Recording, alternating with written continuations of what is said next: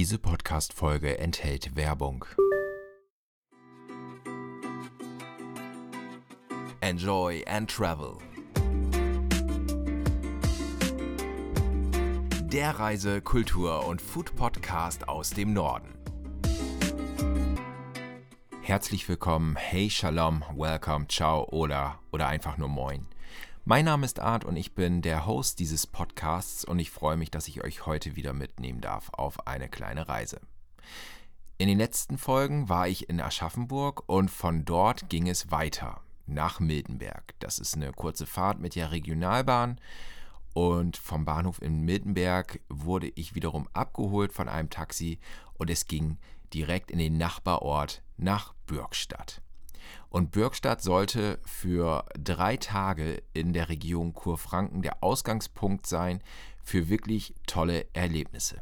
Also Wein, Bogenschießen und Besichtigung diverser Gärten, Schlösser und Innenstädte. Dazu aber in den kommenden Podcast-Folgen mehr und natürlich auch in dieser.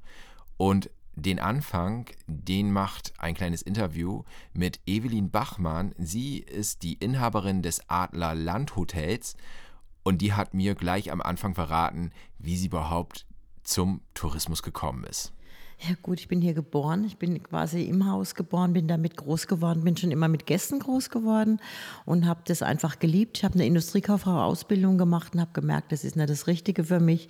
Ich brauche den Mensch, den ich greifen kann, mit dem ich äh, kommunizieren kann, dem ich was Schönes bieten kann. Und so bin ich damit äh, ja, groß geworden und dann auch da in die Ausbildung gegangen. Gerade weil Kurfranken in einer touristisch interessanten Region liegt, wollte ich dann wissen, welche Gäste das Adlerland Hotel besuchen. Ganz, ganz unterschiedlich. Wir haben sehr viele Gäste, die aus, ähm, aus der näheren Frankfurter Region kommen, die fürs Wochenende oft da sind. Wir haben sehr viele Weintourismus. Wir haben Fahrradfahrer, ganz viele Mainradweg, Wanderer, Mountainbiken ist jetzt ganz groß geworden. Und was wir noch haben, sind auch sehr viele Geschäftsleute, weil wir hier gut gehende Industrie auch haben. Das Hotel verfügt über einen Außenpool, der leider geschlossen war, aber das war auch gut aufgrund der Temperaturen. Eine Sauna und jetzt auch ganz neu über einen Yogaraum. Und ich habe Evelyn Bachmann gefragt, warum das so wichtig ist für sie. Bei mir ist es so, dass ich einfach aus meinem Herzen fungiere, dass ich wirklich alles auch manchmal in Ruhe mir erstmal aus meinem Herzen auf das Herz höre und sage, so wird es jetzt mal gemacht und ich weiß, dass der Weg der richtige ist, dass man einfach offener wird und nicht mehr so das Verschlossene. Ich glaube einfach, das ist eine gute Zukunft. Und sie gibt auch einen Blick in die Zukunft, was ansteht und umgesetzt werden soll. Also was wir machen wollen, ist klar entweder Yogakurse, Meditationen, ruhig auch Workshops hier drin. Vielleicht gerade auf den Winter speziell, wo sowieso nicht ganz so viel hier von Tourismus ist. Ich hab ein, wir haben eine schöne Saunaanlage mit Massage, eine Thai-Massage, die sehr, sehr, sehr intensiv und gut ist. Und ich meine einfach, dass der Mensch hier bei uns die Entspannung und in die Ruhe kommen soll und das mit gut gutem Essen natürlich, auch Slow Food und wir schauen, dass wir regional einkaufen und dass wir das auch alles frisch zubereiten. Tolle Weine. Und tolle Weine, das ist ein super Stichwort, denn von Bürgstadt, da ging es nach Klingenberg. Und in Klingenberg, da gibt es Weinbau. Und da habe ich mich auch mit jemandem getroffen. Und diese Person stellt sich am besten mal selbst vor. Ja, mein Name ist Anja Stretzinger vom Weingut Anja Stretzinger in Klingenberg. Wir sind ein kleines Bio-Weingut hier und äh, betreiben Weinbau in Terrassensteillagen. Und wenn der Wind jetzt so ein bisschen pfeift, liegt das daran, dass wir dieses Interview gemacht haben, als wir vom Weinberg heruntergegangen sind. Und da habe ich dann einfach mal sofort gefragt, Stimmt es, dass Klingenberg für Spätburgunder bekannt ist? Genau, die Weinberge hier sind alle terrassiert, das heißt mit Steinmauern durchzogen.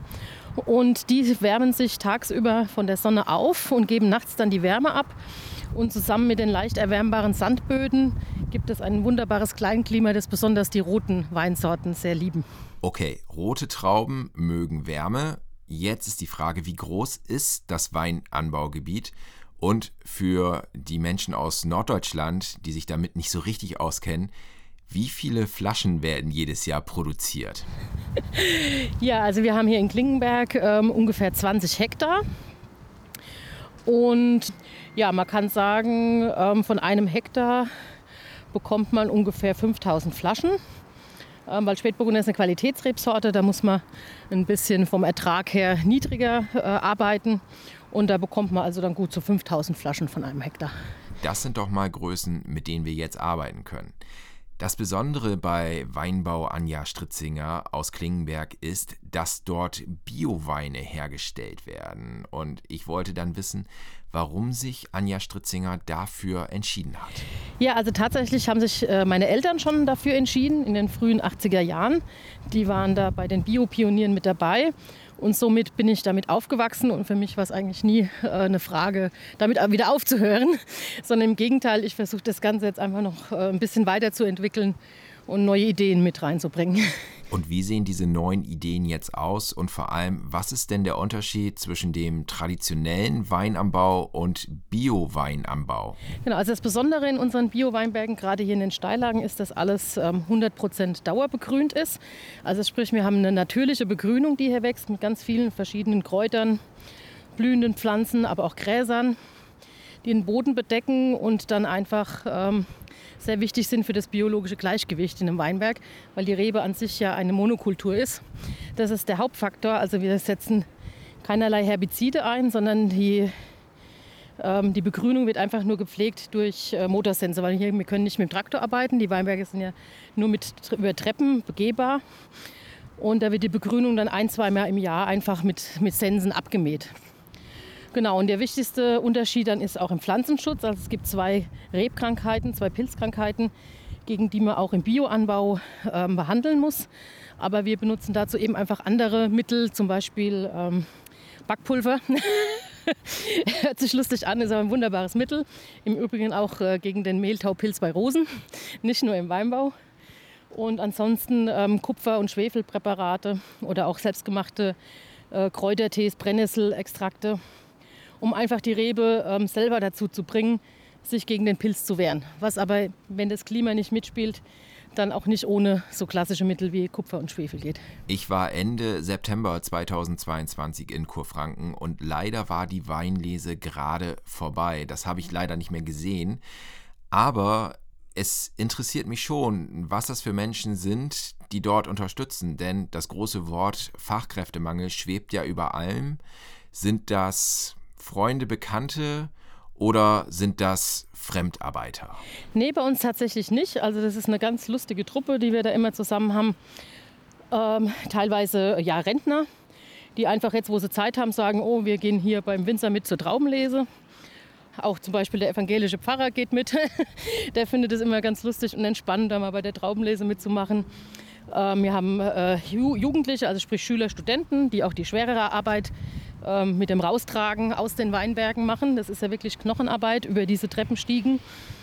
Und dann haben wir aber auch dieses Jahr tatsächlich auch ähm, ukrainische Flüchtlinge mit dabei gehabt, ähm, die geholfen haben und diese Arbeit auch sehr genossen haben hier.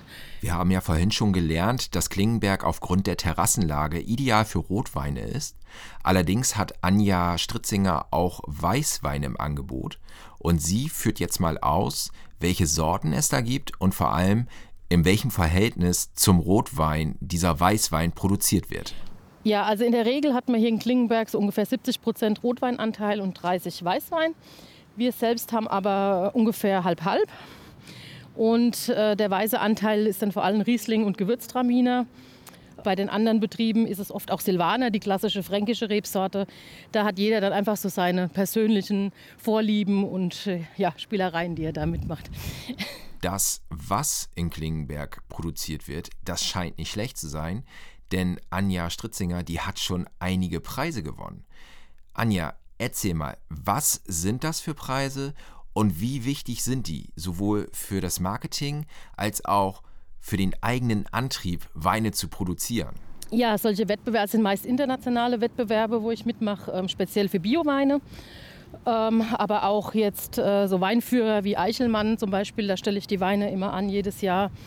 Und ja, zum einen ist das natürlich auch so ein bisschen für sich selbst, dass man einfach weiß, wo man steht mit seiner Qualität und im Vergleich mit den Kollegen. Ähm, aber natürlich ist auch so eine Goldmedaille auf dem Etikett immer auch für die Leute ein Anreiz. Vor allem, wenn der Wein, was bei uns seltener ist, aber oft steht er ja im Supermarkt, man weiß gar nicht, äh, was man jetzt nehmen soll. Und dann ist so eine Goldmedaille oder eine Silbermedaille schon immer auch eine Hilfe zur Entscheidung. Dass so eine Medaille auf einer Flasche was hermacht, das glaube ich gerne. Allerdings kann ich mir auch vorstellen, dass sich die Weine von Anja Stritzinger sowieso sehr, sehr gut verkaufen. Denn bevor wir dieses Interview beim Heruntergehen geführt haben, gab es noch eine kleine Verkostung. Und das, was sie dort geboten hat, das war wirklich ganz großes Kino. Auf dem Weg runter, da sind wir am Schild vorbeigekommen, das heißt Hackerwirtschaft. Und natürlich wollte ich dann als Norddeutscher wissen, was denn eine Hackerwirtschaft ist. ja, eine Hackerwirtschaft, das ist eine ganz tolle äh, Tradition hier bei uns. Und zwar stammt das noch aus der Zeit von Karl den Großen. Der hatte praktisch ähm, Winzern das Recht verliehen, äh, eine Wirtschaft zu betreiben, aber allerdings nur ein paar Tage im Jahr beziehungsweise mehrere Wochen. Und da sollte man also eigene Produkte, also auch das Essen hat man einfach, da wurde ein Haus geschlachtet, das Essen selbst hergestellt. Das ist heute allerdings nicht mehr so aus den bekannten hygienischen Gründen ist das ja alles nicht mehr so erlaubt. Aber es ist immer noch so, dass die eigenen Weine dort ähm, verkauft werden. Und es gibt so, ja, so typische Spezialitäten, wie zum Beispiel eine Heckerplatte, wo dann einfach Schinken, Käse, Hausmacherwurst, sowas drauf ist. Und das Wichtige dabei ist, da sitzt man nicht einfach ähm, alleine an einem Tisch, sondern man setzt sich zu anderen mit dazu, kommt mit denen ins Gespräch und ja, das ist einfach eine ganz tolle Atmosphäre in der Hecke wie es bei uns kurz heißt.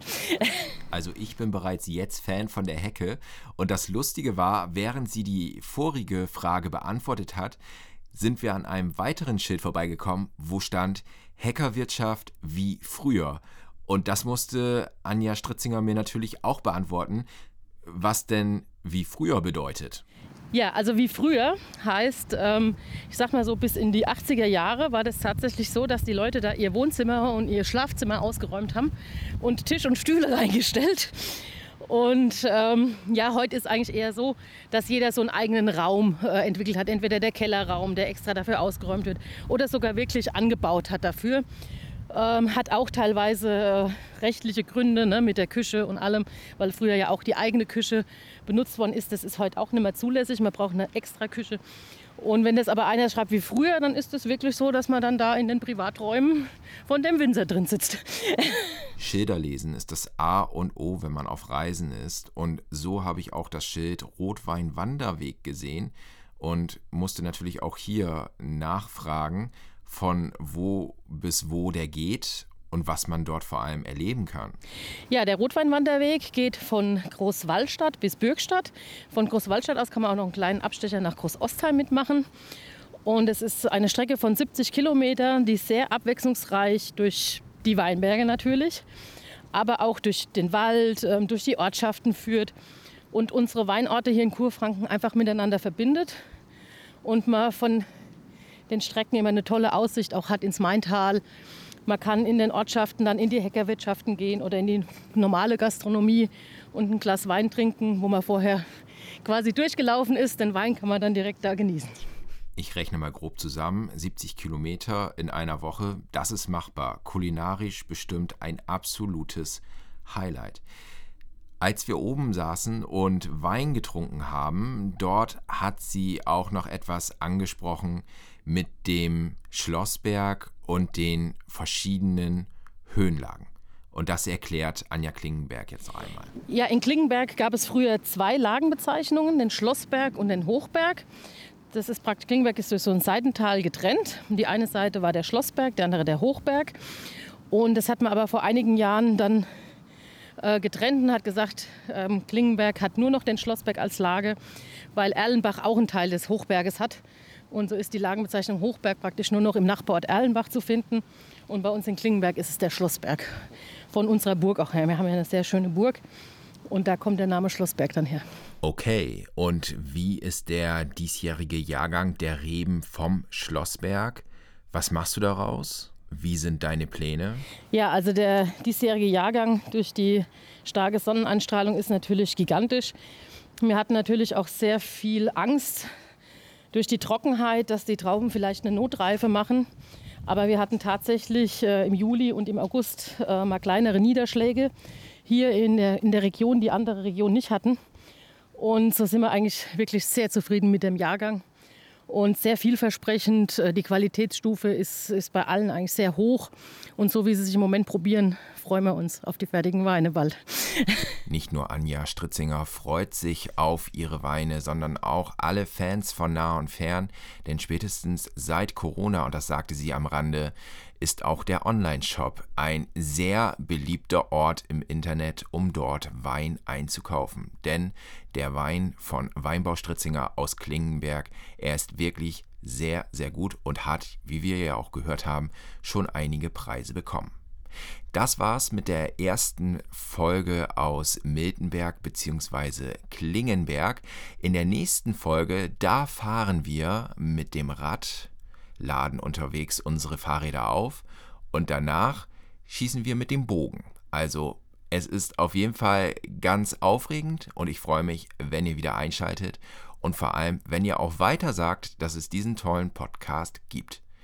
Bis zum nächsten Mal und in diesem Sinne auf Wiederhören und bis bald. Ahnt es raus und sagt San Francisco.